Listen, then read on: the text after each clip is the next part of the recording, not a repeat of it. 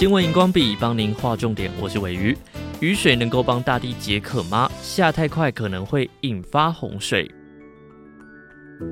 全球高温让世界各地的灾情不断，光是四川的温度就超过了四十度，造成了严重的影响。其实从八月开始就已经进入了干旱紧急状态。为了要解决干旱还有降雨的难题。八月二十五号的时候，成功降下了人降雨，气温也大降九度，帮这次的旱灾喘了口气。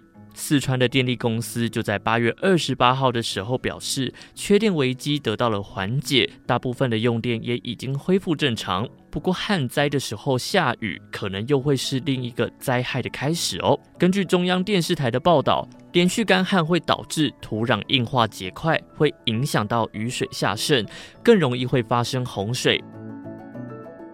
乐山大佛从泡脚变晒脚。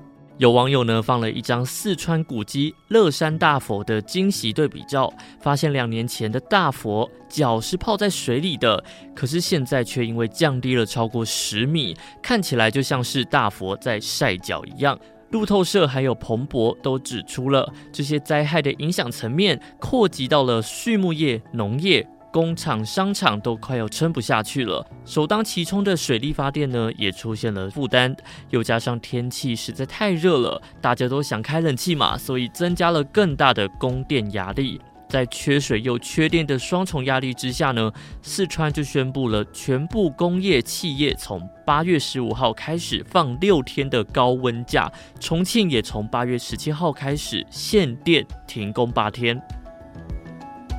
电动车减碳排却成为异常气候的受害者吗？不少人开始注意到，电动车减低碳排放的优点，不过却成为这一次四川旱灾的受害者之一。根据中央社报道，民生方面呢，影响到了电动车，为了充电。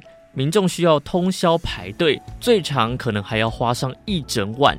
根据第一财经的报道啊，光是成都在上半年登记的新能源车就多达三十一点一万台，其中光是网络叫车服务的业者就占了八万台。甚至有位司机表示啊，自己为了帮车子充电，已经两天没有回家了，过着白天开车，晚上熬夜排队充电的日子。